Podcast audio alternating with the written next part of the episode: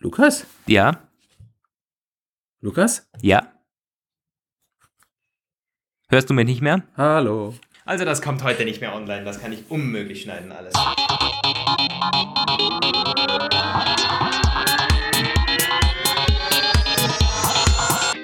Hier sind Roman von Genabit und Lukas Gera.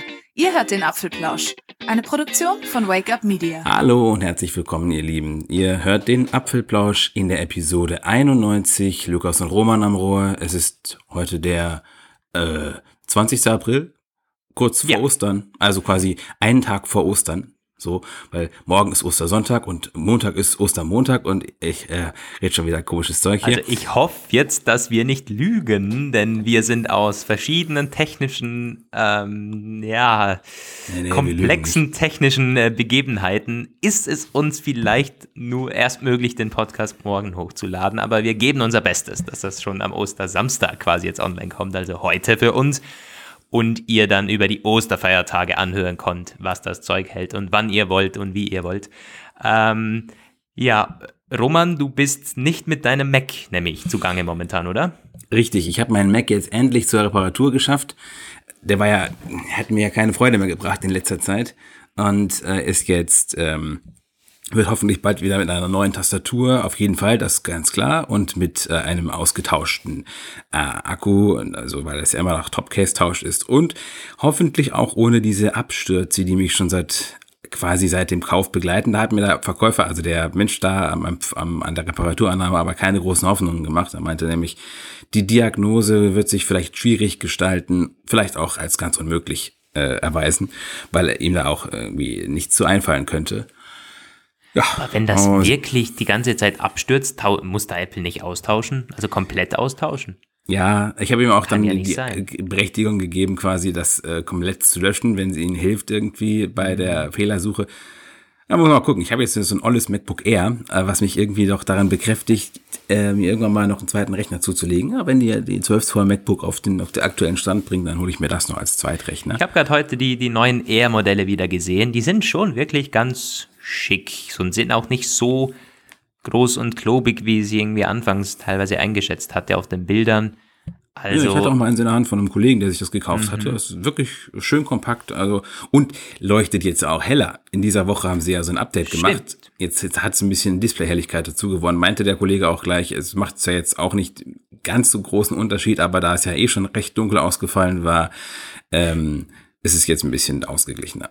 Auch ganz komisch, wie das jetzt irgendwie, also warum genau jetzt mit diesem Software-Update? Also, naja, wird schon irgendeinen Grund gehabt haben. So, bevor wir aber mit den Themen heute, mit den wirklichen Themenblöcken loslegen, haben wir einige Mails sogar zum Vorlesen. Ich fange mal so ein bisschen an. Ein kleines Follow-up zur letzten Ausgabe, zu Folge 90, hat uns der Guido zugeschickt. Hallo Jungs, kurz und knapp. Es gibt ein Magic Keyboard mit Ziffernblock. Dieses nutze ich fast täglich und das auch noch in Schwarz. ja, äh, Grüße Guido.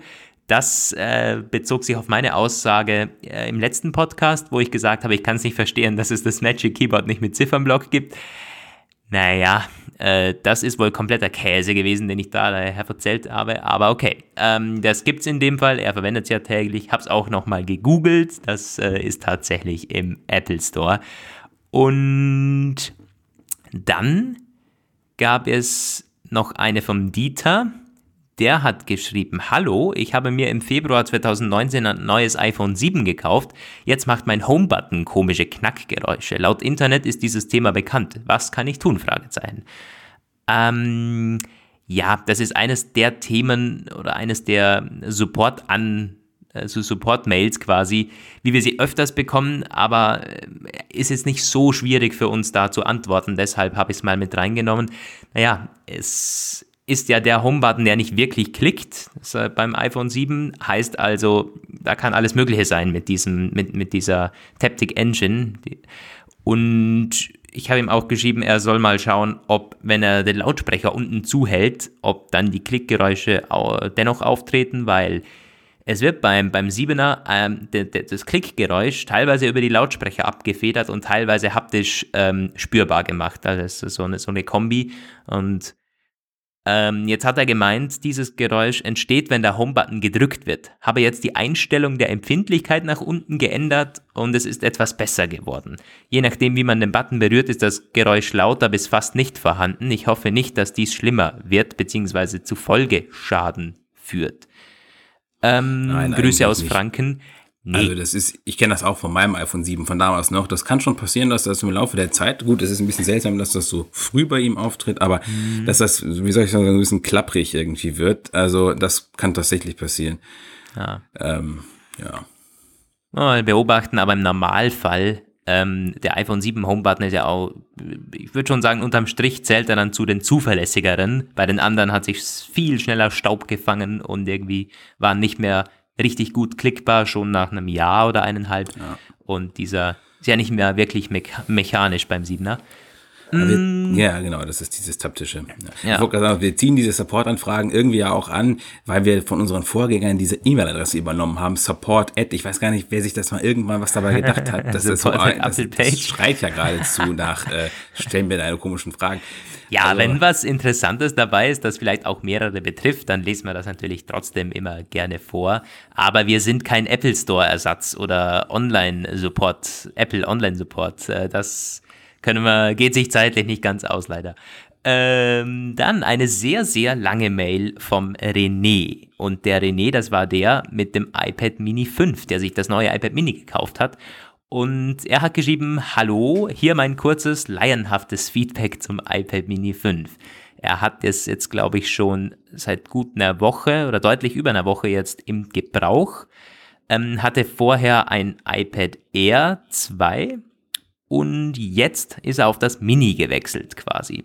Ähm, hat er geschrieben, dadam, dadam, seit er hat dann äh, vor, vor ein paar Monaten einige Geräte ausgemustert, zum Beispiel ein iPod Shuffle, das Magic Trackpo- äh, Trackpad, auch ein altes iPhone 4 musste dran glauben, so hat jetzt alles so ein bisschen auf Vordermann gebracht bei sich und das iPad Mini gefällt ihm sehr gut.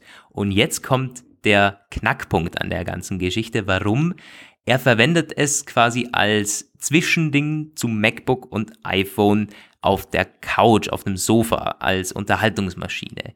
Von, ähm, er hat zwar den, den Pixelmator, das Pixelmator-Foto hat er sich geladen und das funktioniert mit dem Apple Pencil wohl auch sehr gut, aber es ist jetzt nicht quasi sein, sein, Haupt, ähm, sein Hauptargument gewesen, sich das Gerät zu kaufen. Das ist eher auf der Couch eben so ein bisschen ähm, Unterhaltung. Und da ist es halt super handlich. Er ist wirklich zufrieden damit, was ihm eben auch sehr gut gefällt, dass es nicht, also für, für ihn muss es wirklich keine, kein fancy neues Design sein, sondern irgendwie selbes alter, selber alter Look, neue, äh, neue Performance. Und er ist der perfekte, ich habe es mir be- beim, beim Durchlesen gedacht, der perfekte iPad Mini 5 Nutzer. Genau auf solche Leute zielt dieses Ding ab. Sie wollen eigentlich nur das gleiche iPad Mini wie vorher, nur schneller und hier und da ein bisschen besser. Aber Ja. die Zielgruppe ist verschwindend gering. Also wer, wer, wer kauft sich das Mini schon, um damit dann halt auf der Couch so ein bisschen besser zu surfen oder zu twittern als auf dem iPhone? Ja, ist ein, ist ein wirkliches Luxusprodukt für mich, weil mit Apple Pencil und so unterwegs, äh, ein bisschen klein. Aber ich wäre mal gespannt, äh, was der René so im, im Bereich Produktivität mit dem Ding anstellt oder ob er da überhaupt was plant. Das wäre noch spannend, ähm, weil er braucht ja quasi das ganze Tastatur- und Pencilzeug dazu gar nicht wirklich. Ja, ich habe gestern einen Test gelesen, einen Mini-Test, Mini-5-Test, wo die alle auch gesagt haben, so ja, ähm, im Grunde ist es fast genauso groß wie das R, nur eben halt weniger, wesentlich weniger Display, weil sie es halt einfach dieses alte Design komplett übernommen haben. Äh, Nee, Quatsch, sie haben es nicht mit dem, vielleicht sie haben es mit dem Pro verglichen, mit dem kleinen Pro, so war das. Und da muss man natürlich schon, also ich, äh, ja, es wird sich irgendwie verkaufen, aber Apple hätte natürlich tatsächlich das Mini ein bisschen kompakter auch machen können. Entweder kleiner ausfallen lassen oder das Display größer ausfallen lassen. Aber so. es ist deutlich kleiner als das, als das kleine Pro. Deutlich kleiner. Es fühlt sich vielleicht für den einen oder anderen ein bisschen also ähnlich an, weil es halt vom, äh, die Ränder sind schon ziemlich fett. Aber der, der Unterschied, ja, das kannst du problemlos mit einer Hand halten. Das Mini, während es beim kleinen Pro schon sehr schwierig wird, das noch mit einer Hand irgendwie zu umgreifen, zu umklammern. Na, das äh, ist das Fazit von René, Zwischenfazit. Also für jemand, der wirklich nach einem, ja, so nach einem Zwischending, nach einem großen iPod im Grunde sucht, kann man ja wirklich fast sagen. Ähm, für den ist das neue Mini perfekt. Wirklich perfekt. Ähm, und jetzt haben wir noch zwei Apple-Mails und da schließen wir dann gleich auch mit unserem ersten kleinen Themenblock an, dem Apple Pay Monitor. Du hast zuerst noch was zu Deutschland, nicht Roman? Der, der Marco hat uns da nämlich was geschrieben. Genau, der hatte einfach angemerkt, dass Apple Pay, also eine Anmerkung zur Deutschen Bank und da hat er darauf verwiesen, dass dass die das mit der, also verschiedene Banken hatten ja versucht, die Girocard zu integrieren in Apple Pay, was ja schwierig ist aufgrund der äh, Apple-Position eben. Und ähm, er hat dann gesagt, dass die Deutsche Bank das sehr clever gelöst hat mit ihrer virtuellen Mastercard. Die haben so, ja, Virtual, Virtual Card heißt die irgendwie, glaube ich. Und da gibt's halt eine Mastercard, die nur aus der den Kreditkartendaten halt besteht. Eben virtuelle Kreditkarten gibt's ja auch sonst schon online irgendwie und die wird halt in Apple Pay hinterlegt und so funktioniert es eben, auch wenn der Nutzer keine Kreditkarte hat. Ich denke mal, dass bei der Deutschen Bank, dass die dann diese, diese Virtual Card an alle ausgeben, ohne äh, diesen üblichen Kreditkartentest, vermute ich zumindest mal. Ähm, und na, da angemerkt, dass bestimmte Zahlungsvorgänge langsam sind mit Apple Pay. Ja, äh, das kann ich persönlich eigentlich gar nicht so bestätigen. Ich muss zugeben, also weil wenn ich das mal mache, dann ist es entweder schnell und funktioniert sofort oder es funktioniert eben nicht.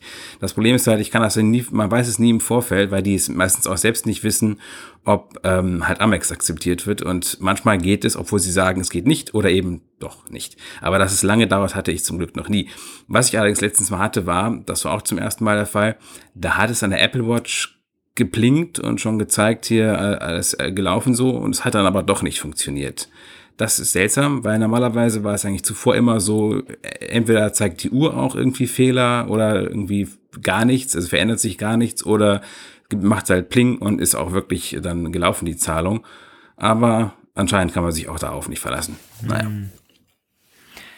Ja, ich kann da leider noch keine Erfahrungswerte teilen von meiner Seite, der gute Österreicher wieder, aber, aber vielleicht bald. Aber bald, bald vielleicht. vielleicht bald. Wir wissen ja, Apple Pay wurde angekündigt hier von verschiedenen Banken und jetzt gibt's schon wieder so ein bisschen Gerüchte, dass es doch früher starten könnte als mittlerweile angenommen, denn so also in den letzten Wochen war eher so die Meinung, ja, das wird bestimmt wieder bis Herbst dauern, weil man hat gar nichts mehr gehört. Einige Banken haben gesagt, ja, mal abwarten, dass äh, an den und den und den Stellschrauben muss eh noch gedreht werden und davor wird das sowieso nichts.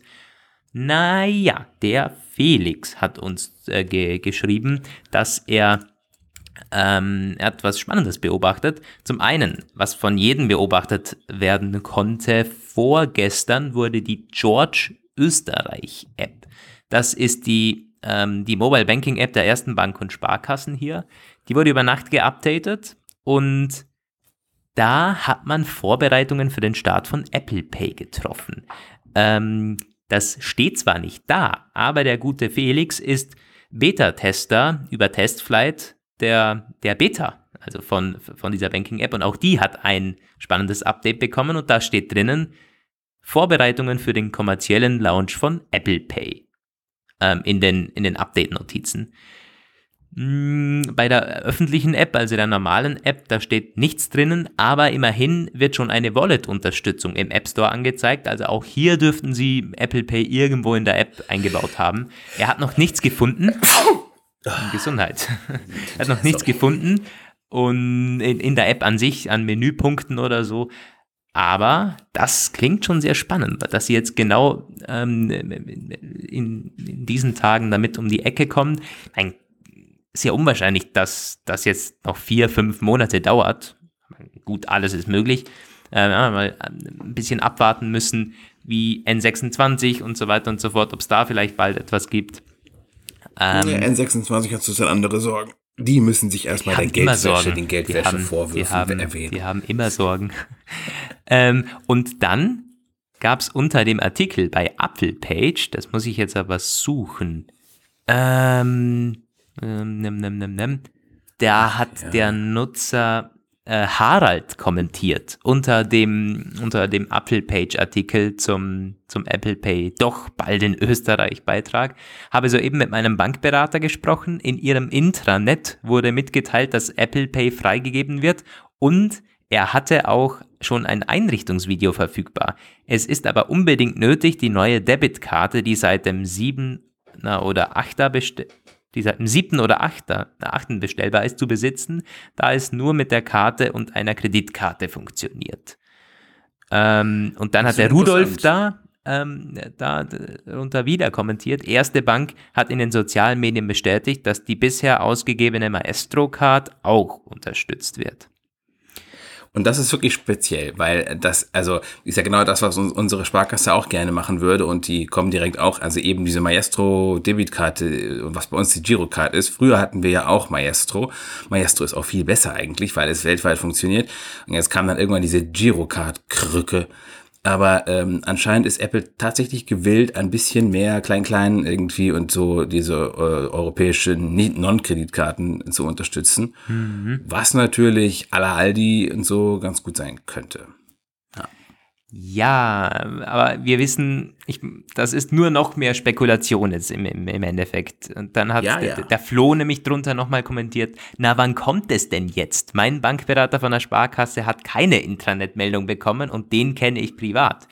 Äh, der würde mir das gleich mitteilen. Also irgendwie ist das alles ach, schon wieder so, äh, der eine sagt das, der andere das. Aber immerhin gibt es Spekulationen. Also immerhin hm. gibt es Gerüchte, das heißt, ein Start im Mai oder so, also im Juni, vielleicht irgendwie so früh, im Frühsommer, ist immer noch möglich. Also so dieses, dieses, das wird eh im Herbst kommen, ist zumindest, ja, ich, ich verdränge das so ein bisschen. Das wird schon früher kommen, hoffentlich.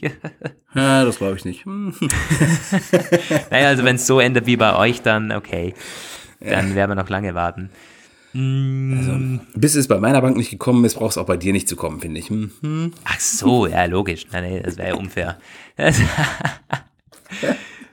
Jedenfalls war das der Apple Pay Monitor, diesmal äh, mit Österreich Fokus. Jetzt geht's los mit den Themen ähm, des Apfelplausch 91 und wir haben schon 20 Minuten aufgenommen. Ja. Wobei ich das wahrscheinlich zusammenkürzen muss. Wir haben jetzt schon zwei Zwischenfälle. Ich bin gespannt, wie viel ihr davon dann mitbekommt. Aber hey, das wird eine Schneidarbeit ähm, für mich wieder über die Ostertage. Na toll. ähm, iPhone-Gerüchte, damit legen wir los. Da gab es einiges. Zum 11er, zum 8er, zum Roman. Was äh, ist hier mit was soll man starten? Ah ja, stimmt, es gab ja mehrere iPhone-Gerüchte. Ich hatte jetzt, also zuerst mal können wir mit dem iPhone 8 2.0 starten. So habe ich das genannt, weil es im Grunde genau das sein soll. Ein, also quasi nach dem Vorbild vom iPad, die nehmen das Gehäuse vom iPhone 8 und packen da aktuellere Technik rein, sagen Berichte aus asiatischen Wirtschaftsmedien ähm, die sich berufen auf Quellen in der Lieferkette. Was sonst? Einführung geplant 2020 im März. Ungewöhnlicher Zeitpunkt für ein iPhone-Launch, aber hat man schon erlebt. Das SE kam auch irgendwie im Frühling. Ist dann, ist soll als 4,7 Zoll eben ganz normal, wie das iPhone 8 eben auch. Das Gehäuse auch tatsächlich wirklich nahezu unverändert sein, aber mit dem A13-Chip, der jetzt 2019 im Lineup kommen wird.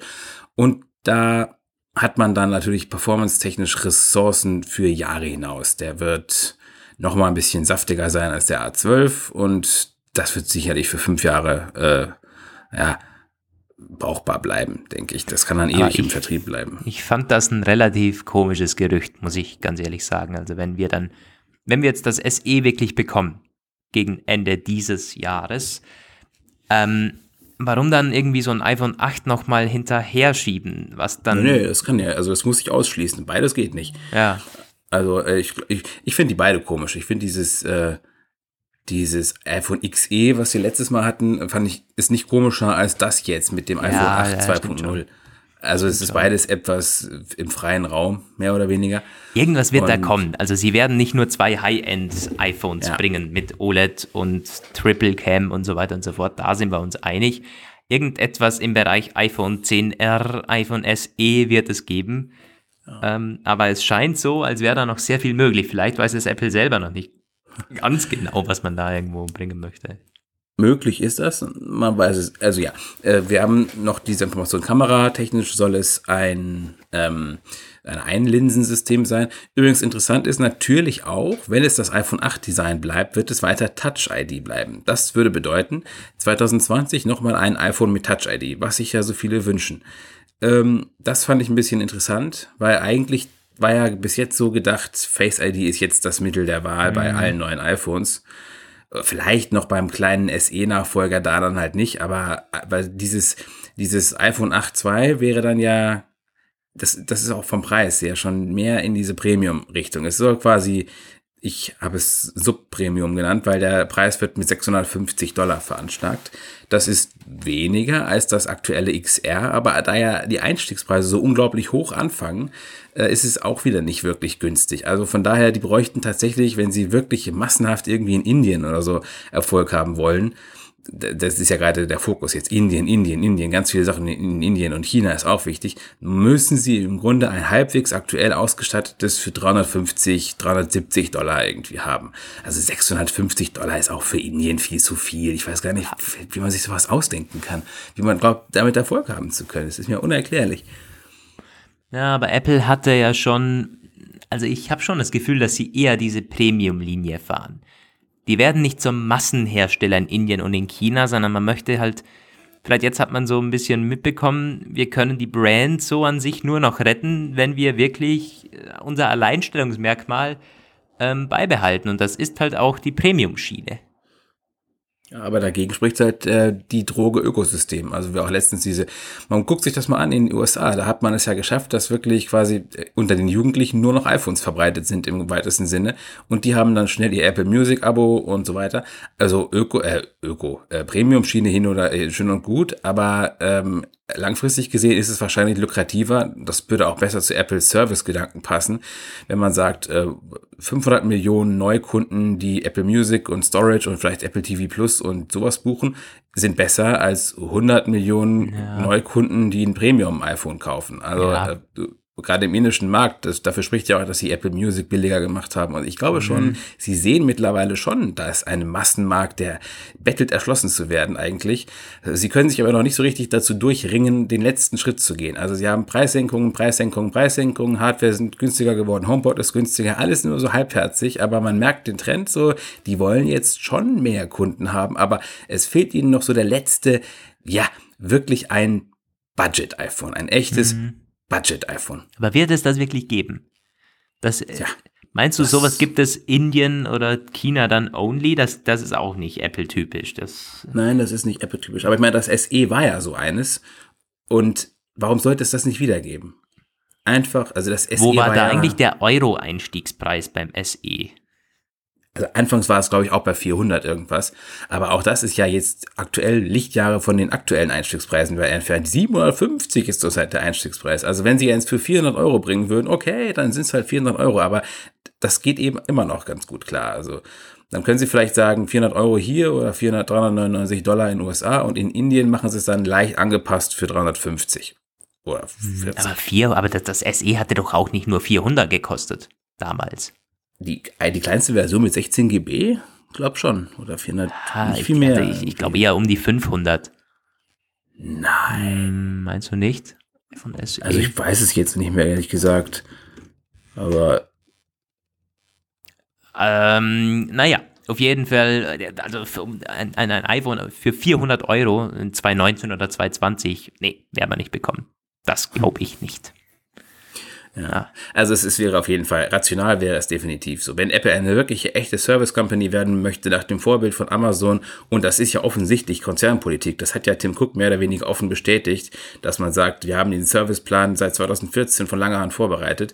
Wenn man mhm. mit Services unendlich groß werden möchte, dann muss man die Hardwarepreise etwas mehr drücken, als Apple ja, es bis jetzt geboten schon, hat. Ja. Ähm, übrigens habe ich es gerade mal recherchiert, der Preis für das iPhone SE begann bei der Einführung in Deutschland ab 490 Euro. In Österreich 480 Euro und ab 12. September 2017 wurde der Preis auf 409 Euro für die 32 GB Variante gesenkt. Ja. Das wäre halt auch noch eine Möglichkeit, ne? Sie könnten es erstmal recht, ne? Aber bei diesen günstigeren iPhones gab es ja auch früher schon immer wieder Preissenkungen, wenn dann neue Modelle kamen oder im Laufe mhm. der Zeit halt. Also das wäre doch was. Vor allem, das würde im Grunde fast ganz gut zu dieser, zu diesem Gerücht passen, weil überlegt ihr halt, die machen ein iPhone 8 II mit dem A13 2020 im März. Dieser A13 der lässt sich noch in den, der lässt sich noch bis 2023 verkaufen, letztendlich, so stark wie der sein wird. Und dann haben sie bequem die Möglichkeit, nach einem Jahr oder so, die, die Preise dann anzufangen zu senken. Ja, aber ich finde das schade, weil das iPhone 8 jetzt irgendwie nochmal so aufzuplüschen und ich meine, natürlich waren, aber das ist im Grunde ist das das iPhone 6 Design. Es ist so. Also, und da ist nicht mal Dualkamera drinnen, da ist gar nichts von randlosen Dingen, da ist Touch ID drinnen. Hm, ich weiß nicht. Also, natürlich, das wäre das, das Low-End-Gerät und so. Ja, ja, ja, aber. Hm, hm. Und dann mit demselben Design. Es wäre, also, es wäre wirklich langweilig. Es wäre wirklich ja. langweilig. Aber, aber hey, es, es würde, es würde sich, es wäre rational gedacht, ähm, objektiv gedacht wahrscheinlich gar nicht schlecht. Aber es gab noch mehr iPhone-Gerüchte. Es gab nämlich auch noch ein iPhone 12, ja, iPhone, iPhone, äh, sagen wir mal iPhone 2019 Gerücht. Nämlich, oh Gott, jetzt habe ich gerade die Quelle wieder nicht. Wer war das denn noch gleich? Das war äh, das mit der Performance. Das war, glaube ich. Nee, ähm, mit den Kameras, mit den Kameras. Ähm, weiß ich gerade nicht. Ich weiß aber, was drin, das, was drin stand. Äh, das, mit den Kameras hast du das mitbekommen? Das war ähm, vor zwei Tagen oder so. Es gibt die Annahme, dass es eine 12-Megapixel-Kamera auf, auf der Front aller hm. neuen iPhones geben soll. Das habe ich mitbekommen, ja. Und das ähm, wäre eigentlich folgerichtig. Die letzten Jahre waren es beides, die, beide Jahre 7 Megapixel. Die waren ja auch, sind ja auch ziemlich gut, aber 12 Megapixel auf der Front wäre halt eben nochmal besser. Alle sollen von Sony bezogen werden. Ich glaube, das war irgendeine, irgendeine Lieferketteninformation auch wieder. Ja, genau. Und ähm, äh, die, die Rückseite, die soll auch ein wenig, das habe ich aber nicht so ganz deuten können, was das soll. Also es war quasi, die Aussage war, ging darauf hinaus, man will vielleicht dem Kamerabuckel etwas zu Leibe rücken, indem man irgendwelche da, da, da war ich mit meinem Latein bei der Deutung am Ende. Hast du da was verstanden, wie die das machen wollten? Also es ist auf jeden Fall irgendwie. Nee, aber es wäre inline mit den Vorhaben, das wollen sie doch auch beim, beim iPhone. Also das, das, das kam doch schon mal, oder? Ja, genau, genau. Wir hatten das schon mal. Das, ja. das war aus Japan irgendwie, dieses Gerücht. Also ja, vielleicht machen sie es ja wirklich genau. Dickeres Gehäuse war dann da auch mal äh, erwähnt, mehr Akku und dass es dann sich so irgendwie rein physikalisch schon aufhebt. Ja.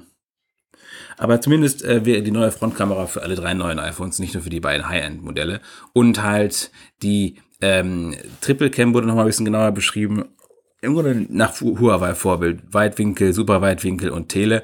Tele nicht ganz klar, wie viele Zoom-Stufen der dann bekommen soll, stand da nicht drin. Aber drei muss es mindestens schon sein. Aber fünf wäre natürlich noch besser.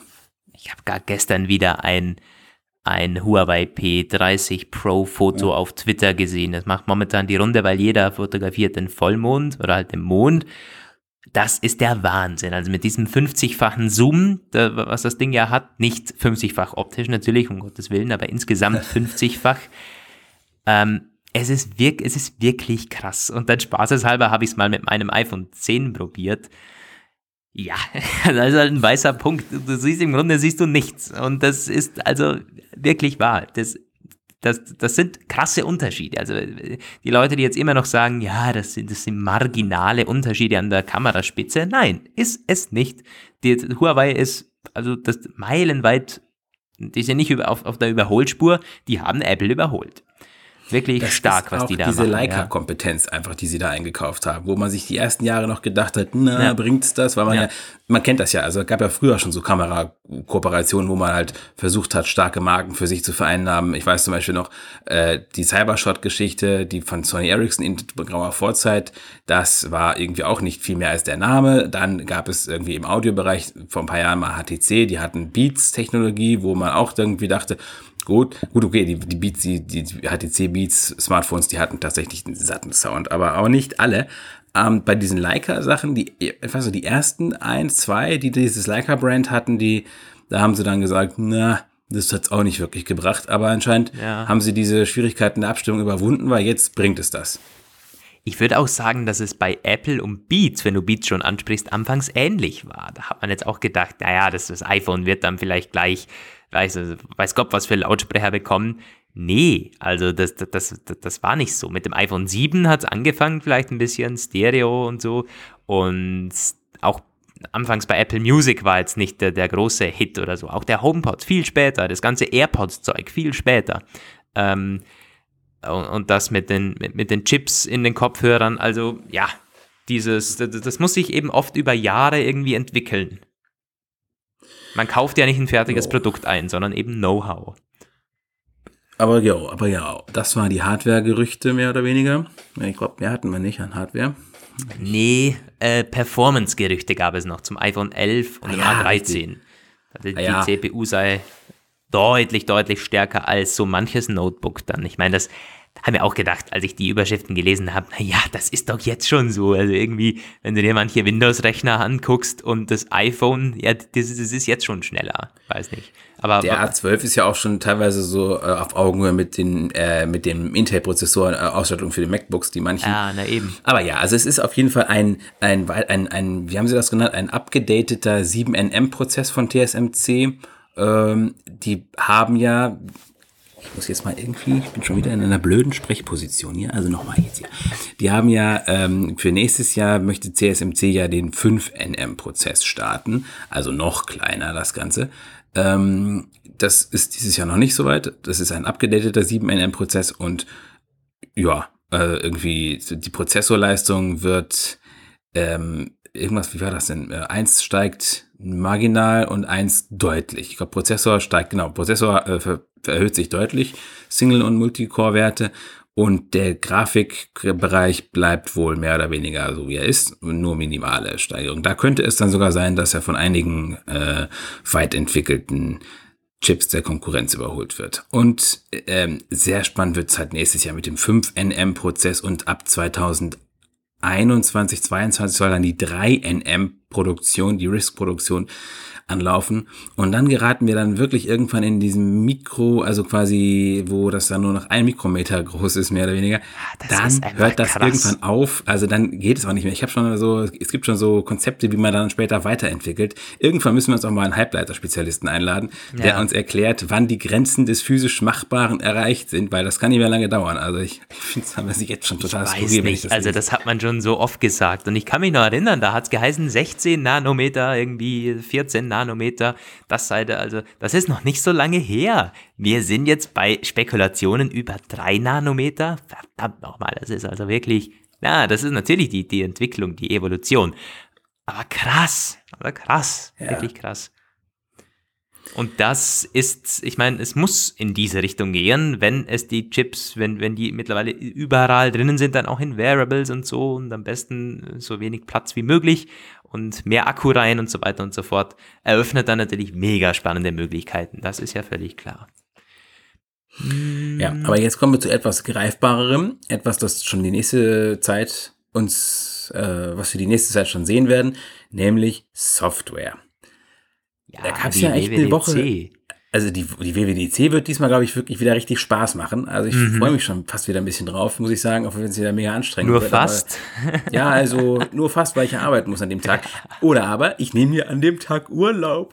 Genau, und ich mache wieder alles. Ja, Ja. ja. du, ich bin ja, ich, ich zähle ja zu denen, die, die, die sehen das ja, also auch die Keynote Days nicht wirklich als harte Arbeit, weil es auch Spaß macht, ganz im Ernst. Also da, darüber zu berichten ist schon, ist schon auch irgendwie toll. Natürlich mega stressig und also wirklich stressig. Ich meine, äh, werden sich, aber auf die Keynote freue ich mich dennoch immer. Also, ja, und auf diese WWDC 2019 ja, dann doch mehr als es letztes Jahr der Fall war, weil bei iOS 12, man, wir, wir, wir konnten uns, wir können uns noch erinnern, in den Monaten davor, da war im Grunde dann der Konsens äh, unter den Gerüchten, unter den Insidern, ja, das wäre so ein Performance-Update, das wird, mm, ja, die alten Geräte werden wohl noch unterstützt werden, die alten Geräte werden sogar schneller. Ja, ist so gekommen, was krass war natürlich, was wirklich sich gezeigt hat, was sehr positiv war.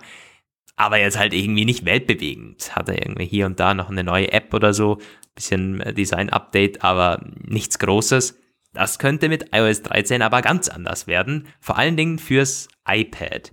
Ähm, man, äh, Roman, du hattest das für, für Apfelpage so ein bisschen zusammengefasst. Ich kann dann die iPad-Dinger nochmal so ein bisschen ähm, erwähnen. Also es, es, es gibt ein paar kleine neuen Features. Zum Beispiel der Lautstärkeregler wird endlich nicht mehr alles überdecken, so wie das jetzt der Fall ist. Ja, wirklich schrecklich, schrecklich.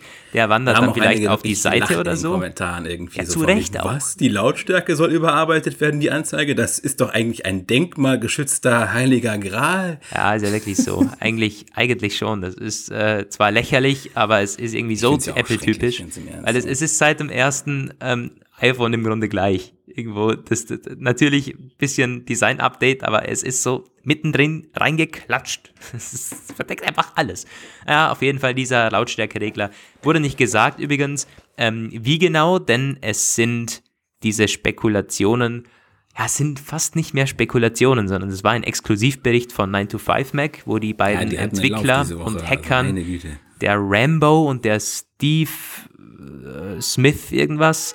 Ähm, das sind die beiden 9to5Mac, äh, ja, fast schon Hacker, die, die, die, was was die teilweise aus den Betas rausziehen bei iOS und was die für Insider-Kontakte zu Apple haben. Schon ganz krass. Und die wurden, das haben sie eben in einem Exklusivbericht auf 9to5Mac so ein bisschen zusammengefasst, was sie jetzt über iOS 13 zusammengetragen haben. Neben der Lautstärke, natürlich nicht alles, es gibt eine neue Widerrufen-Geste, wo man mit drei Fingern im ganzen System ähm, ganz schnell was widerrufen kann und auch wiederholen kann. Ähm, Safari öffnet auf Wunsch alle Seiten. Kurz, wir sollten vielleicht sagen, diese Widerrufen-Geste, wie die ist, die ist nämlich mit drei Fingern hin und her wischen. auf der Tastatur, glaube ich. über der Tastatur, wie ich das verstanden Ah, habe, so, okay. also quasi so da, wo das, wo der Text steht.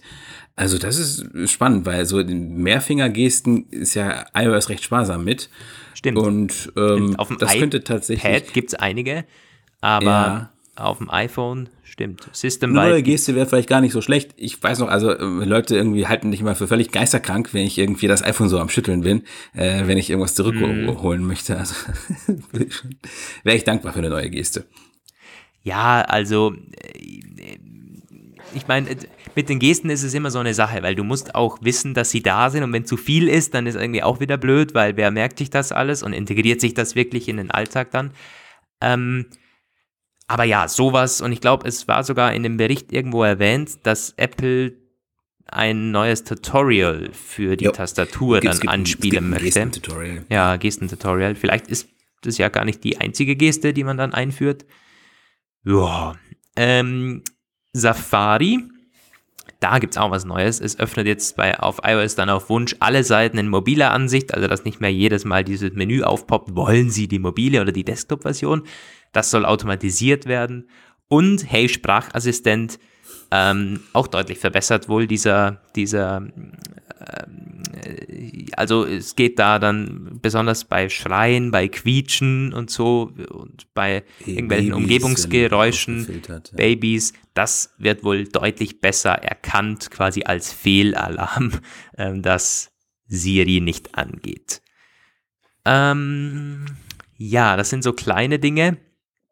Ähm, dann gibt es App-Überarbeitungen. Zum einen in der Mail-Programm kann man jetzt endlich f- optimal filtern nach Kategorien. Dann gibt es einen Arbeit-Filter, einen Nicht-Wichtig-Filter und so weiter, sondern teilweise auch automatisiert sein, aber auch manuell gesteuert. Wir kennen das von allen möglichen anderen Mail-Programmen. Nur Apple Mail ist da so sehr, sehr sparsam mittler ähm, noch immer. Soll deutlich besser werden. Ähm, und die Erinnerungen-App wird komplett überarbeitet. Da gibt es leider keine Details, aber soll wohl ein komplettes Redesign dieser, dieser App geben. Mm, Und das Zusammenarbeiten-Feature, das wir jetzt von Pages, Numbers, Keynote und so kennen, soll auch für Drittanbieter kommen mit einer sehr, sehr einfachen Schnittstelle. Das ist natürlich einerseits schön, andererseits hoffe ich, dass sie nicht genau die Schnittstelle benutzen, weil dieses Zusammenarbeitsfeature, also wir benutzen es ständig, aber Mhm. Ja. es ist nicht so, wie es sein sollte eigentlich. Nein. Also es ist zu langsam, es ist irgendwie instabil, manchmal kommen Fehlermeldungen. Also wenn Sie das bitte, also wenn Sie das allen Entwicklern zur Verfügung stellen sollten, dann macht es doch bitte vorher etwas stabiler, Ja. sonst ist es ja, plötzlich überall so am Creepen mit allen anderen Apps, wo das dann noch kommt. Also Ja. Bin ich voll bei dir. Mit, es, es wurde schon besser, wurde wirklich schon besser in den, über die letzten Monate. Aber, also mit einigen Updates, war am Anfang dann teilweise, da hat es einfach nicht funktioniert. Hat nicht ja. funktioniert. Du konntest irgendwo so einen Einladungslink verschicken. Nee, funktionierte nicht. Aber das ist jetzt schon besser, aber teilweise noch hakelig und in der Webversion dann so ein bisschen, mm, ja. ja. Mm, und natürlich der Dark Mode. Er ja, soll kommen. Systemweit Anwendung finden. In den Einstellungen kann man dann optional noch einen High Contrast, eine High Contrast Version aktivieren. Und also wirklich systemweit, nicht nur in der, in der App oder so, sondern Dark Mode. In ich ganz iOS halt, für iPhone und iPad. Ist ganz witzig mit dem Dark Mode, weil ich, also es gibt dann jetzt auch die Möglichkeit, die wird ja jetzt schon vorbereitet, dass Safari Dark Mode so quasi Seiten im Dark Mode zeigen kann, wenn Entwickler das äh, äh, richtig machen. Also wenn die das halt coden. Und es gibt so viele Apps, die jetzt die letzten Monate Dark Mode, äh, eigene Dark Modes gebracht haben. Einige News-Apps, YouTube, Twitter, äh, Instagram doch ja auch irgendwie, nee, Instagram mhm. nicht. Ähm, und es gibt auch einige Webseiten zum Beispiel, eine, für die ich früher auch mal gearbeitet habe, die haben den optionalen Dark Mode als kostenpflichtiges Premium-Feature für Abonnenten. die werden, also ich meine, die, die, YouTube und Co. denen ist das egal, aber so andere Leute, die halt versucht haben, so kleinere, die sich ihren Dark Mode selbst gebastelt haben, um ihren, um ihren Lesern und Kunden ein Goodie zu geben. Die werden hart gefistet von diesem Dark Mode, wenn er jetzt systemweit verfügbar sein wird, weil das kauft dann ja keiner mehr. Äh, krass eigentlich, also wirklich krass. Ich meine, man muss dazu sagen, der Dark Mode, der wird, ich meine, die Apps, die sehen dann natürlich schon so aus, wie sie programmiert wurden. Das ist schon klar. Apple kann da nur die Menüs beeinflussen, äh, teilweise und vielleicht irgendwelche äh, Menüblöcke, irgendwelche Toggles und so. Aber ähm, alles geht da ja nicht. Also die App-Entwickler können das ja schon noch ziemlich, ziemlich selber entscheiden. Ähm, was wollte ich noch sagen? Du wolltest über das iPad reden. Ja, das auf jeden Fall noch, aber zum, zum, zum, zum Dark Mode noch irgendwas. Naja, fällt mir vielleicht, fällt mir vielleicht noch ein. Jedenfalls eine coole Sache. Ich meine, da warten wir ja schon irgendwie eh seit ewig und drei Tagen drauf. Soll jetzt endlich kommen. Dann die Updates fürs iPad. Ja, äh, man muss sagen, äh, ihr, ihr werdet es auch jetzt dann gleich merken, wenn ich das so ein bisschen zusammenfasse. Es ist alles noch so, so, so ein bisschen schwammig. Also man weiß nicht ganz genau, was Apple da vorhat. Das wissen die beiden Jungs da wahrscheinlich auch nicht. Aber man möchte schon sehr viel verändern irgendwie. Also äh, Apps sollen zum einen mal öfters also in, in verschiedenen Fenstern mehrfach geöffnet werden können, dass du halt dann irgendwie zwei oder drei Pages Dokumente irgendwie so übereinander offen hast und das ähm, soll mit einigen Apps funktionieren, mit vielleicht sogar mit allen, weiß man noch nicht so genau. Das wird dann so in, in solchen Stapel quasi angezeigt, mit, mit schön, schön optisch halt, dass man auch sieht, das sind so wie Fenster, soll man sich das ungefähr vorstellen. Wir werden keine grafische, also die, keine macOS-ähnliche Oberfläche sehen, das glaube ich nicht, aber halt angelehnt an das Ganze. Ähm, und ja, die offenen Karten, so nennen sie das da in diesem Bericht, die fliegen dann quasi auf dem Display so herum, kann man frei bewegen, ähm, auch an den Randtagen, wie das auch jetzt schon möglich ist beim, beim ähm, Ding, beim Split View. Und man kann die äh, Fenster auch, wie es jetzt auch schon möglich ist, wegschieben einfach und wieder hereinwischen. Also das wäre dann quasi die, wenn man äh, Ding Split View offen hat und dann so ein drittes oder viertes Fenster öffnet, das weg und wieder ein. Das geht dann auch. Mm, ja, es ist, es, man soll sich wirklich so ein bisschen wie überlappende Fenster, so, so, so ein bisschen überlappendes Fensterlayout vorstellen.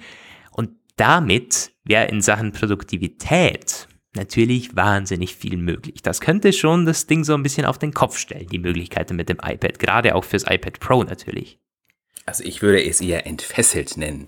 Also wenn man sich zum Beispiel gerade sowas wie Pages oder Office allgemein Office oder Safari halt, das könnte es tatsächlich wirklich bringen. Also ich weiß noch, wie ich damals bei Pages auf dem iPad gearbeitet habe und daran eingegangen bin, dass es irgendwie das Dokumenten wechseln oder so fünf Dokumente gleichzeitig, dass das so un schön war irgendwie. So musst du da, klickst du dich halt blöd und da hatte ich irgendwie so eine Tastatur-Case halt und da arbeitest du an der Tastatur und dann wollte, will man halt in ein anderes Dokument wechseln. Da frickelt man sich dann zu Tode an den Ja, äh, ja. Dings. Also das wäre in der Tat wirklich, wirklich geil, wenn das kommen würde. So. Es ist ja auch erst seit iOS 12 möglich, glaube ich, zwei Safari-Seiten im Split-View zu öffnen. Das muss Ja. man sich mal vorstellen. Das liegt nicht an der Performance. Ich meine, wir wissen, was diese Dinger da unter, unter der Haube haben, aber Apple will es einfach nicht und ja, das stimmt. Also entfesseln, toller Begriff. Es scheint so, als würde man sich da deutlich öffnen in, in Sachen Layout. Nochmal, es hat äh, der, der, das haben wir im letzten oder vorletzten Podcast auch erwähnt, der Craig Federici, der da auf dieses Konzept geantwortet hat. Wir bekommen keine macOS iOS Symbiose. Nein, aber jedes System soll eben moderner werden und für sich so ein bisschen ja, angepasst, besser werden und iOS 13 fürs iPad könnte eben genau ein, ein relativ großer Schritt in diesem Bereich sein. Mm, ja, so was Kleines gab es noch. Genau, die Menüleisten, die können jetzt zwischen dunkel und hell. Ähm, das können die Entwickler auswählen. Ah, keine Ahnung, das die ist dann irgendwie. die Statusleisten anpassen und Ja. Split View auch ein bisschen anpassen. Ja, das ist irgendwie vom Kontrast her besser ablesbar oder dass man genau weiß, aha, das ist die App, das ist die App und so weiter. Hm, Ich weiß nicht, ob da vielleicht irgendwann sogar Farben äh, in, in den Statusleisten, wer weiß, dass man es noch irgendwie besser definierbar ist. Ja, aber jetzt soll es mal schwarz und dunkel, also dunkel und hell sein. Und auch die Auswahl per Ziehen mit dem Finger, also nicht Drag and Drop, sondern irgendwie quasi das, was man an den, am Mac mit der Dreifingergeste macht, also Items auswählen, Listen, äh, auf, auf Listen was Ja, auswählen. stimmt. Da soll es mit, äh, ja. soll es eine neue Geste geben, das, die soll deutlich besser funktionieren. Ähnlich wie halt beim, beim Mac dieses Auswahlding, wo man mit der Maus ziehen kann, gewisse Dokumente auf dem Schreibtisch auswählen kann. Aber das Kennt kann auch ich mir jeder auf, ganz vorstellen, Windows. wie das mit Fingergeste gehen soll am iPad. Also, Naja, also ich meine, vielleicht mit, dass du, hm, ja, das, das muss schon gut, mu muss schon gut funktionieren und auch nicht mit irgendwelchen Pinch-to-Zoom-Gesten dann ähnlich Mhm. oder überschneidend sein. Stimmt, also das ist, ja, wird spannend, wie sie das machen, soll aber auch da eine neue Geste sein. Und spannend wird auch sein, ob äh, diese ganzen neuen Wohltaten allen iPads zur Verfügung stehen werden oder ob sie dann irgendwie wieder völlig irrational frühere Modelle irgendwie sagen, äh, werden, kriegen das eine nicht, obwohl das nicht nachvollziehbar sein wird. Ja, die, die ganzen Pro-Geräte werden es bekommen, denke ich. Ja, ja, aber zum Beispiel diese Fenster, diese Stacks auch irgendwie, kann Ja, ich mir gut ja. vorstellen, dass sie dann irgendwie ältere Geräte sagen, hier kannst du, hat sich's ausgestapelt. Tja, ja, leider kann ich mir das vorstellen auch. Tja.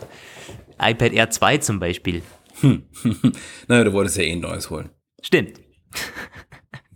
Later this year. Äh, Later this year, genau.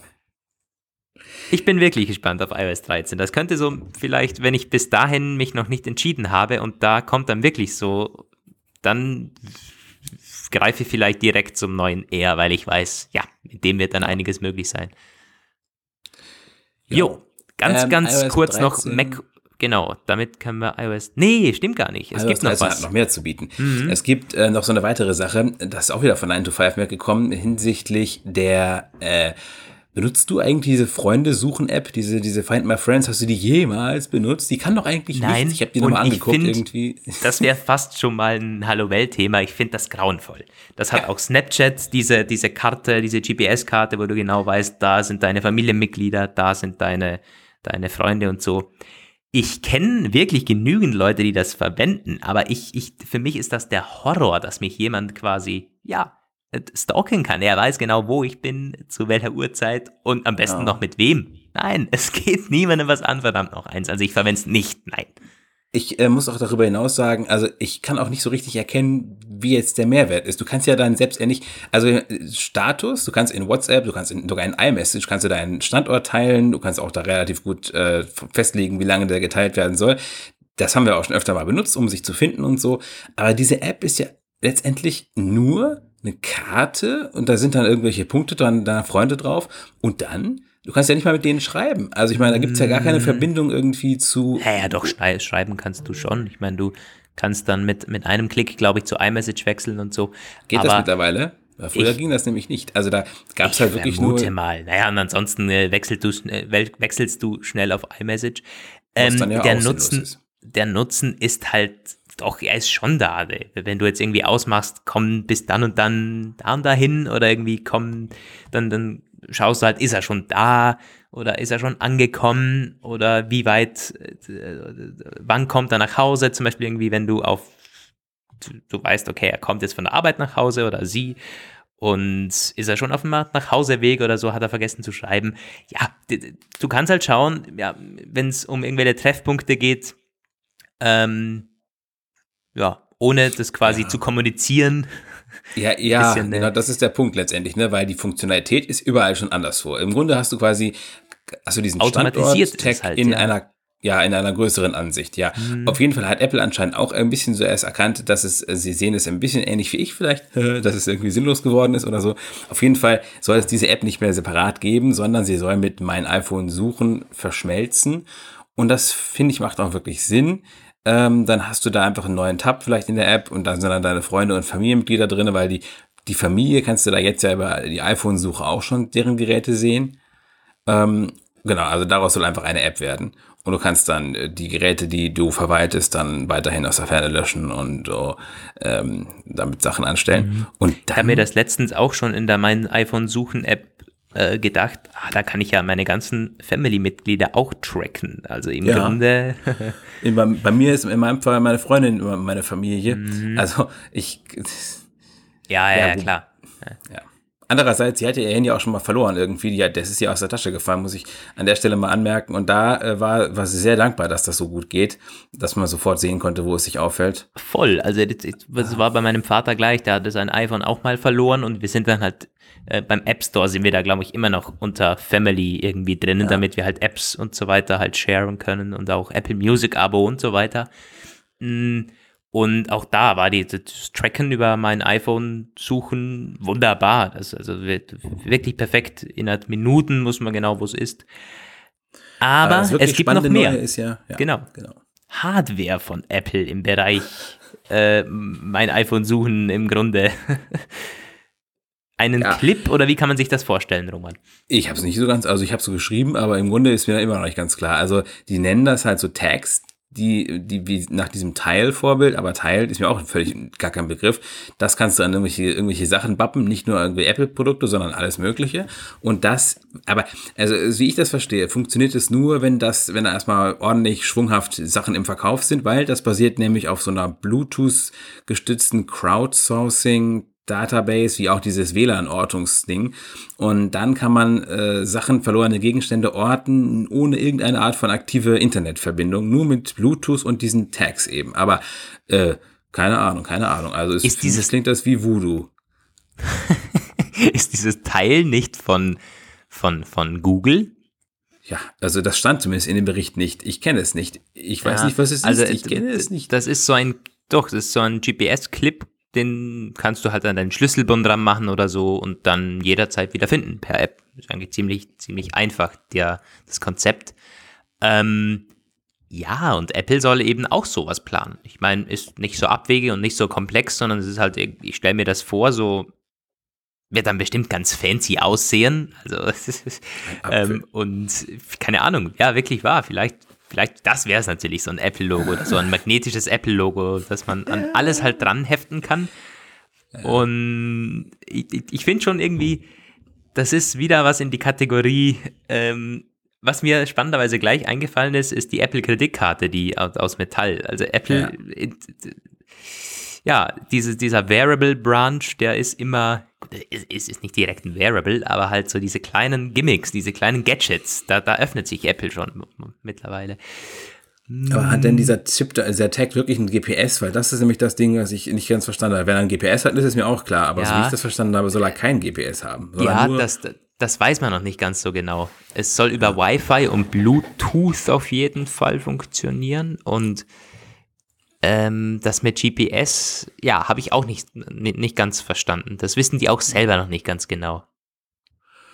Ja, also wenn es eine, eine Sache ist, die großartig kommt, dann ähm, wäre es natürlich großartig, aber ich kann mir auch gut solche Sachen vorstellen, wo man irgendwie, wo es den großen Nutzen nicht sofort entfaltet irgendwie. Also gerade auch mit dieser WLAN-Ortung, man, man kennt das, diese, äh, wenn du in in der Stadt bist, so in dicht, in dicht bevölkertem Gebiet, ist diese WLAN-basierte Ortungsverwässerung sensationell. Die trifft dann auch immer die Hausnummer richtig und so. Aber wenn du auf der Landstraße irgendwo weit draußen oder am Bauernhof bist oder sowas, wo dann keine WLANs in der Nähe sind und du dann wirklich nur einzig und allein auf GPS und was da sonst noch so mittlerweile rumfliegt, Galileo, GLONASS mhm. und so mhm. zurückgeworfen bist, hm, dann geht das schon drastisch zurück irgendwie. Also wenn das wirklich nur anhand von äh, der Strahlung der Umgebung funktioniert, dieser Ortungstext, dann sehe ich da schwarz für, weil dann kannst du ihn in dem Moment vergessen, wo du das irgendwo draußen, weiß ich auch nicht, in der Pampa verlierst. Ja, äh, ganz spannende Anekdote. Das, mein, meine AirPods suchen, das basiert wirklich nur auf Bluetooth, glaube ich, oder auf der Bluetooth-Verbindung. Das trackt daneben deine Umgebung so ein bisschen ab. Funktioniert nicht. Es funktioniert Nein. nicht. Es hat bei mir noch nie funktioniert. Und letzte Woche hatte ich meine AirPods tatsächlich irgendwo im Haus liegen. Ich wusste, sie sind da, weil auf der Karte ähm, wurden die irgendwie so, so halb angezeigt oder zumindest äh, zum letzten Mal verbunden. So, das funktioniert wenigstens äh, da im Haus. Und dann habe ich einen Ton abspielen wollen auf diesen mhm. Dingern. Boah, ging nicht. Da kam nichts. Und ich habe sie dann noch so nach fünf Minuten gefunden und sie dann ins Ohr gesteckt und dieser Ton ist abgegangen. Ich das Gerade das soll da nicht passieren das eigentlich. kann also. nicht wahr sein. Was soll das?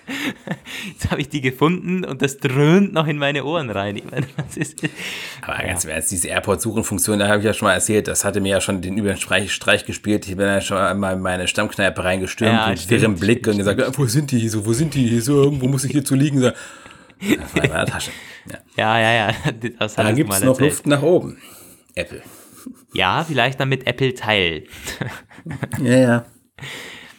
Mm. Ja, aber so, jetzt haben das ich, mit war iOS, iOS und alles, was dazugehört, was wir diese Woche an Informationen gewonnen haben. Schon spannend, das kommt jetzt so langsam hoch. iOS und auch macOS Gerüchte, denn da war eine Kleinigkeit, oder? Zwei Kleinigkeiten. Also einmal eine Funktion, so ein Display Mirroring, wobei es ja eigentlich kein Mirroring in dem Sinne ist, aber für so eine Display-Weiterleitungsgeschichte. Das machen zurzeit Dritt-Apps. Ich kannte die alle nicht, aber ich habe ja auch kein iPad. Luna Display ist da wohl Marktführer. Mhm. Von, von, dem habe ich eine Zeit lang immer Werbung vor den YouTube-Videos bekommen und irgendwann habe ich die blockiert, weil ich das nicht brauche. aber die, die, die ganze Zeit kamen die. Ja, äh, also äh, du das hast Mac und du hast ein iPad, das hat er anscheinend erfasst irgendwie. Ja, ja, irgendwie müssen es die, ich meine, ja. Aber die, die, die, die Zukunft dieser Firmen ist, ah, die ist so ein bisschen auf, auf dünnem Eis. Ausdenken, wenn ja. Apple sich das so. Also Im Grunde geht es darum, ein Mac-Fenster auf das, auf irgendwelche externen Displays zu schicken. Also man kann ja jetzt schon seinen Monitor auf externe Displays machen, habe ich noch, auch noch nie gemacht, aber ist recht einfach möglich. Und jetzt kannst du halt auch beliebige Fenster äh, auf die anderen auf externe Displays schicken ab macOS 10.15, sagen die. Und das geht ganz einfach, indem man über diesen Maximieren-Button geht. Da geht dann so ein Menü auf und da kann man dann Vollbild oder irgendwie, äh, was du halt, was immer da, da machen möchtest. Und du kannst als externes Display auch ein iPad auswählen. Und wenn dieses iPad Apple Pencil unterstützt, dann kannst du da sogar malen. Also quasi mit dem Apple Pencil an einer Oberfläche am Mac malen, sozusagen. Interessant. Ja. Das ist jetzt auch eher so eine Nischenanwendung, aber einige wird es vielleicht, vielleicht cool finden, wenn ja, sie irgendwelche wenn man eh schon Pro rumfliegen hat oder so. Ja. ja. Weil unterwegs so ein Dual-Display ist schon geil, aber ist halt so mitnehmen nicht geil, beziehungsweise unmöglich. Also das sich so schnell zusammenwürfeln. Ja. Gerade das 12 Zoll MacBook mit dem 12 Zoll iPad zum Beispiel. Stelle ich mir cool vor irgendwie ich glaube auch, dass, dass Leute, die halt viel Displayplatz brauchen, weil sie vielleicht irgendwie, weiß ich auch nicht, so komische Vögel, die irgendwie 300 Tabs irgendwie offen haben oder sowas, soll es ja so geben. So wie wir?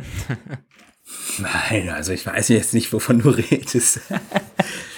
Aber äh, ja, es ist eine nette Kleinigkeit, die Apple, äh, übrigens da, in dem Bericht hieß es halt auch an der, einer Stelle so, naja, das ist ja was, was Windows schon lange kann irgendwie. Surface Book kann das schon ewig und auch ist eine Windows 10 Funktion, die das schon längst unterstützt. Also wäre es wohl ganz gut, wenn Apple das einfach machen würde. Hm. Ja gut, liegt auch daran, dass das alles Windows 10 ist. Und bei Apple ist es eben immer noch iOS und macOS. Aber gut, die Schnittstelle, ja, die kann Apple relativ bald basteln. Ähm, das Ja. andere, was war das? Das habe ich gar Das nicht war auf die. Apple Watch. Äh, das ist, Ah das ja, ist ja, ja, genau. Das finde ich eigentlich wirklich witzig, weil äh, sie, also es wird, ich kann mir schon vorstellen, wie sie es dann verkaufen werden. Ich kann es richtig vor mir sehen, wie sie dann sagen, ja, also in Zukunft könnt ihr deine Apple Watch benutzen, um nicht nur den Mac zu entsperren, wie es bei aktuellen moderneren Macs ja auch geht. Das Ding hier, was ich zum Beispiel vor mir habe, gerade macht das natürlich nicht. Ähm, sondern auch mit der Mac, mit, dem, mit der Apple Watch in Safari äh, Webseitenanmeldungen halt betreiben. Zurzeit geht das ja, übrigens, das finde ich eigentlich echt krass. Also wenn du jetzt ab äh, macOS 10.14.4, was es ja jetzt ist, äh, dieses, dieses automatische Anmelden mit Touch ID in Safari ist ähm, schon ein bisschen, bisschen geil, muss ich sagen. Also quasi einfach da, dann kommt dieser Autofill und dann kannst du sofort da drauflegen. Gut, ähm, das wird dann halt in Zukunft durch die Apple Watch eventuell möglich sein. Musste dann vermutlich so ein bisschen an der Seite wie bei Apple Pay zweimal drücken, haben sie geschrieben, dass das sein könnte, weil es wird irgendeine Aktion geben müssen, um es zu autorisieren, sonst wäre alles zu unsicher. Aber was natürlich ist, es bleibt weiterhin, also die werden vermutlich sagen, wenn dein Mac kein Touch-ID hat, kannst du deine Apple Watch nehmen. Das setzt aber voraus, dass du eine Apple Watch hast. Und, also, äh, im Grunde Und die auch quasi, trägst, oder? Genau, also es ist quasi, du verlagerst die eine Hardware-Voraussetzung auf eine andere und das ist dann ein anderes teures Gerät, was man dann dafür Ja. benutzen soll. Also es ist, Aber gibt halt genügend Apple Watch-Nutzer jetzt mittlerweile da draußen, für die es ein toller Mehrwert ist. Ja. ja. Ja, das stimmt schon. Also dieses Auto-Fill-In und per Touch-ID oder auch Face-ID, jedes Mal am iPhone, es ist so geil irgendwie. Wenn du weißt, okay, du müsstest jetzt hier so ein 20-stelliges Passwort eingeben, aber Mhm. nein, du glotzt nur wie blöde aufs Display und wartest im Grunde. Das ist wirklich, es ist schon ein Traum. Ich habe allerdings jetzt auch schon gelesen von einigen Seiten, wo das zu Problemen führt, eben gerade beim iPhone, weil du es da nicht abschalten kannst irgendwie und da, also, dass du das Kästchen anklicken gerne würdest, noch von wegen bleib angemeldet, ist das kleinste Problem. Irgendwie bei einigen Webseiten ist es wohl, führt das zu so einer Art Anmeldebug, Schleife und irgendwie kannst du das dann, kannst du dich gar nicht mehr anmelden, gerade auch wenn du so einen Button klicken musst, dass du halt irgendwie keine Maschine bist oder so. Und Apple, wie es immer so ist, hat keinen Abschaltmechanismus, äh, Abschaltmöglichkeit für dieses Autofill vorgesehen. Und dann ähm, ist es wohl so, dass einige Webseiten damit nicht mehr zu gebrauchen sind. Als einzigen Workaround gibt es dann den Schlüsselbund abschalten. Also, äh, Mm, Semi-gute Lösung, semi-gute Lösung. ja. Hm, ja, das sind die Softwaregerüchte. Werden nicht die letzten sein vor, der- vor der WWDC? Scheint ja wirklich so, als kämen da tolle, spannende Updates auf uns zu. Wozu es noch gar nichts gibt, ist WatchOS 6 oder zumindest nicht, nichts Handfestes. Ähm, Und TVS 14 auch noch nicht. ich habe es jetzt extra, für- extra nix, äh, nicht erwähnt, weil ich, ich weiß, ich weiß, wir wissen doch eh, was da wieder kommt. Da heißt es dann irgendwie, äh, the future of TV is apps. da kommt irgendwie, die TV-App wird zum 14. Mal geupdatet. Sie wieder komplett. Naja, also Ja. es muss ja auf jeden Fall diese neue Apple TV App auf Apple TV auch kommen, mit den neuen TV Plus, die wir immer noch nicht wissen, was das sein wird und äh, so weiter und so weiter. Ja, Ja, ich verstehe übrigens auch gar nicht, sie könnten theoretisch auch eigentlich dieses Apple News Plus, ich meine, gut, kriegen wir hier eh nicht, aber könnten sie auch auf den Apple TV eigentlich bringen. Ich meine, Ja, stimmt. wenigstens so als Widgets wirklich vielleicht irgendwie. Ja. Naja. So, ähm, Jetzt wir kommst du haben mit dem jetzt Auto. noch, ja, genau, vor, der, vor dem Qualcomm Battle noch ganz kurz Auto. Ah, wir sind aber eh schon bei einer Stunde fünf, aber ja, gut, so, Autogerüchte. Ähm, ich, ich fand schon so ein bisschen krass. Äh, Es war zwar nicht das, das Hammer-Thema in dieser Woche, aber ich für mich schon so ein bisschen. Also, Apple soll eigene Lasersensoren, also LiDAR-Sensoren für selbstfahrende Autos produzieren wollen. Also zumindest entwerfen wollen. Lassen es dann wahrscheinlich von Zulieferern produzieren und genau dafür ist man schon mit Autosensorzulieferern in Gesprächen, mit mindestens vier, das berichten, äh, berichtet die Nachrichtenagentur Reuters exklusiv diese Woche. Natürlich dann unter Berufung auf Personen, die namentlich nicht genannt werden wollen, aber mit der Vert Sache vertraut sind, so die ähm, Klausel da immer.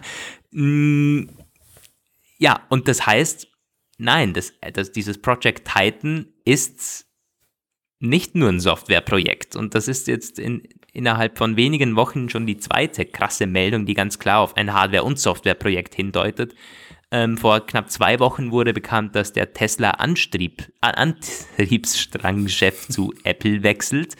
Ähm, also ja, das Unternehmen scheint die Arbeiten an einem wirklichen Hardware, an einem wirklichen Auto, ein echtes Auto, nie aufgegeben zu haben. Ähm, ja. Und jetzt mal ganz kurz, was sind die LiDAR-Sensoren überhaupt? Nun, da kommen, das ist so ein bisschen ähnlich wie Radar, nur es kommen Laserstrahlen statt Radarstrahlen äh, zum Einsatz und die erstellen dann halt eine dreidimensionale Sicht der Straße, wo dann halt irgendwie Radfahrer, Fußgänger, ähm, natürlich der Vordermann und auch der Vorder-Vordermann und so erkannt werden kann. Dann werden Geschwindigkeit und Abstand per Computer geregelt. Im Grunde klassisches, die klassischen Sensoren, die neben Radar und Kameras für selbstfahrende, für autonome Autos äh, momentan eben nötig sind. Und die will Apple selber machen, weil drei Dinge momentan nicht gut sind. Sie sind zu teuer, sie sind zu groß und man kann sie nicht äh, in der Masse produzieren, wie Apple das möchte oder so effizient in der Massenproduktion. Äh, ähm, und Apple will sie kleiner machen, günstiger und eben optimal zu fabrizieren. Ja, und da ist man drauf und dran, schon mit verschiedensten äh, Zulieferern eben in Kontakt. Die wurden auch alle namentlich nicht genannt. Man weiß im Grunde gar nichts. Nur, dass Apple da immer noch dran ist. Was spannend ist. Was sehr, sehr spannend ist. Vor allem eben, weil es, es scheint wirklich kein. Ich meine, das ist noch nicht so lange her, da, da wurde von Bloomberg und von allen Führenden da irgendwie berichtet, nee, nee, Project Titan, das ist auf dem absteigenden Ast, das wird irgendwie so autonome Software, das ist irgendwie so äh, total langweilig im Grunde. Äh, das könnte auch genauso irgendwie dann im Endeffekt ein Fahrzeug sein, das in den Apple-Lagern autonom irgendwelche Regale umbaut oder so. ähm, Golfkarren. Im Grunde, ja. Aber nee, scheinbar nicht.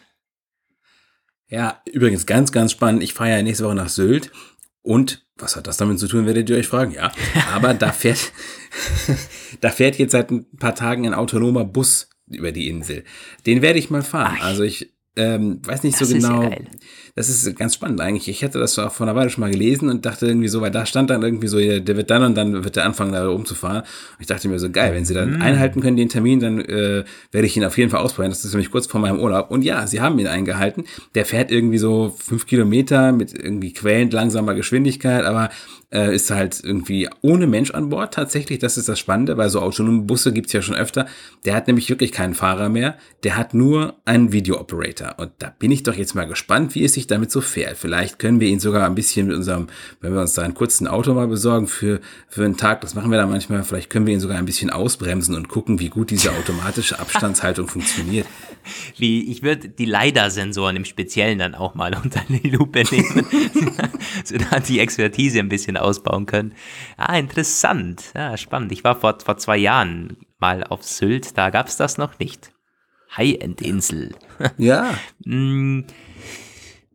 ja, das waren die, die Apple News, äh, die, die Apple Car News der Woche. Jetzt haben wir noch ein Thema bevor und in, wir am mit Blick Ende auf den sind. fortgeschrittenen Zeitzähler, äh, Zeitzeiger werden wir versuchen, das schnell abzuschließen. Ja. Weil Lukas muss weg, ist eigentlich jetzt schon überfällig. Ja. Aber das müssen wir noch ganz kurz erwähnen, aber im Grunde, ähm, wir können es sehr kurz machen. Qualcomm und Apple haben Frieden geschlossen. Sie haben plötzlich und völlig überraschend alle äh, Dutzende und Hunderte Konflikte vor den weltweiten Gerichten niedergeschlagen und arbeiten jetzt wieder zusammen. Es, wird, es wurde ein Lizenzagreement geschlossen für weitere sechs Jahre.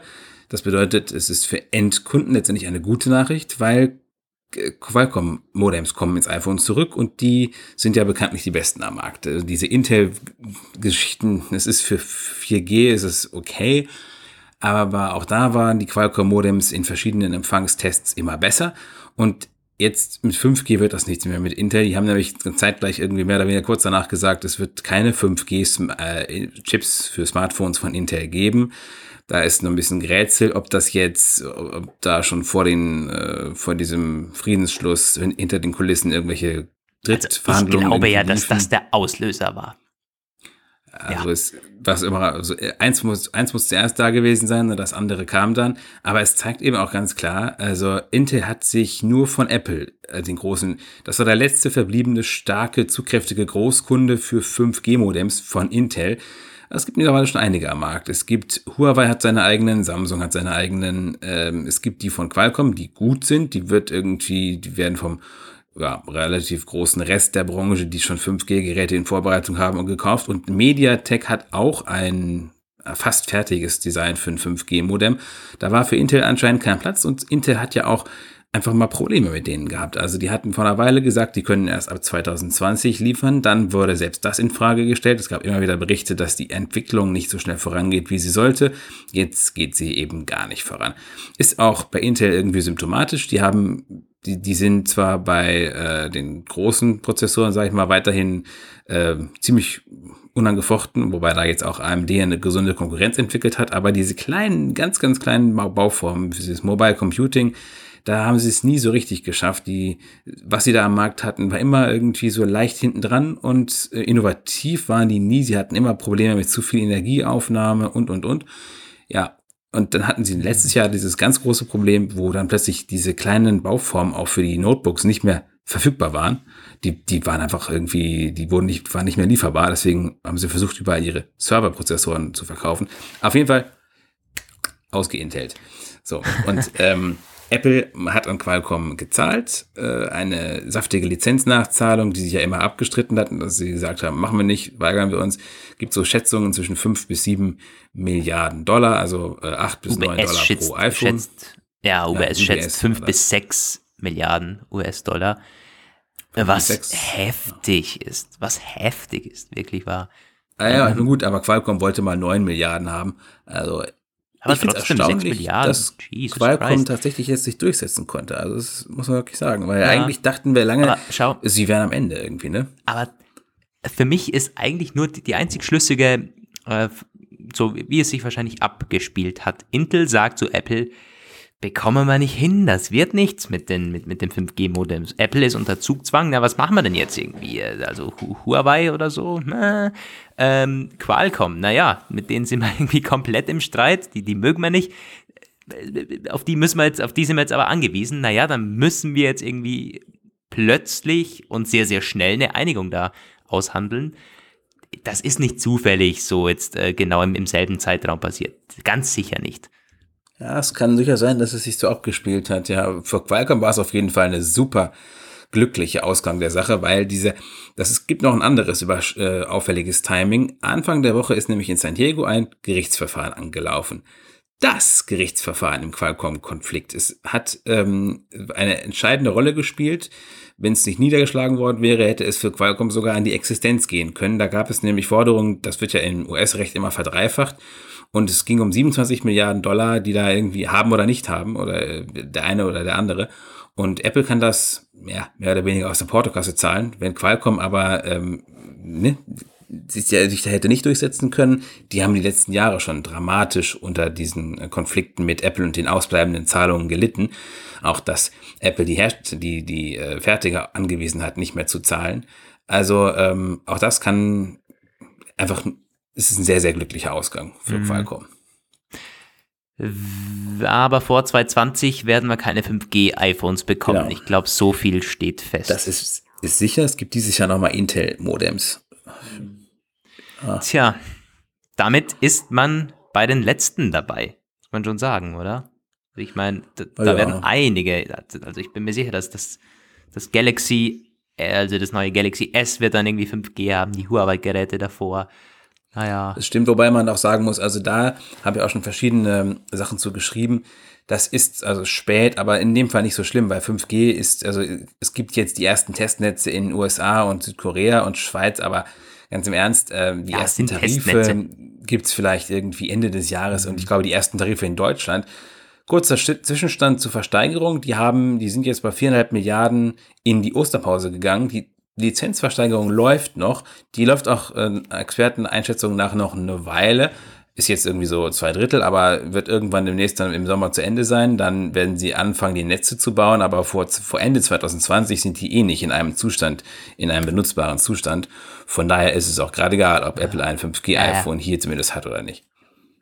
Ja, äh, bei uns bestimmt. Das glaube ich auch, aber weltweit irgendwie und allgemein halt, dass man sagen kann, naja, ja. wir haben es jetzt. wir können es jetzt anbieten. Aber ja, der, die Frage nach dem Nutzen ist dann ja eine, eine andere. Ganz ganz, ganz kurz jetzt noch. Was macht ihr eigentlich mit dem Netz da? Also, wenn wir jetzt schon über 5G reden in, in Deutschland und so. Mit dem Metzger? Mit, mit dem Netz da bei so. euch. Mit dem, mit, da ist ja alles Funkloch irgendwie bei euch. Ich bin mit dem Zug letztens wieder so ganz kurz eine Strecke äh, über Deutschland gefahren, weil das irgendwie von Wien nach Vorarlberg teilweise die schnellste Strecke ist. Und äh, da, da gibt es nichts, teilweise gar nichts. Ja, ja. Das ist so. Also äh, du, äh, teilweise auch wenn du durch, durch, durch, durch den Osten fährst, durch Mecklenburg-Vorpommern, Brandenburg, du fährst teilweise wirklich, wenn du Pech noch hast, irgendwie im Regionalzug zu sein, der, kein, der keine Verstärker hat, und wenn du dann noch, das sind also Doppelstockzüge, wenn du dann das Pech hast, noch unten zu sitzen, quasi so auf Höhe der Schienen mehr oder weniger, und du kannst nicht telefonieren. Also du wirst teilweise in der Lage sein, anderthalb Stunden durch die Gegend zu fahren, ohne einmal auch nur einen Balken zu sehen. Mhm. Unglaublich eigentlich, unglaublich. So, das meine AirPods haben 1%, Roman. Wir müssen okay. beenden. Das war der Apfelplausch Nummer, Nummer 91. Vielen Dank fürs Zuhören und natürlich frohe Ostern jetzt, wenn ihr es noch froh, äh, vor Ostern hört. Ansonsten, ähm, ja, allgemein schöne Feiertage, kommt wieder gut in die Arbeitswoche rein. Das war's von uns. Von mir geht's Ciao vom Bodensee dieses Mal. Ciao aus Bielefeld. Bis nächste Woche. So.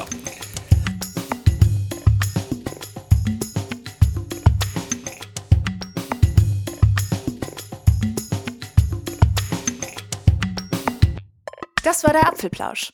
Schön, dass ihr dabei wart. Bis nächste Woche. Diese Sendung ist lizenziert unter Creative Commons. Namensnennung, keine Bearbeitung. 3.0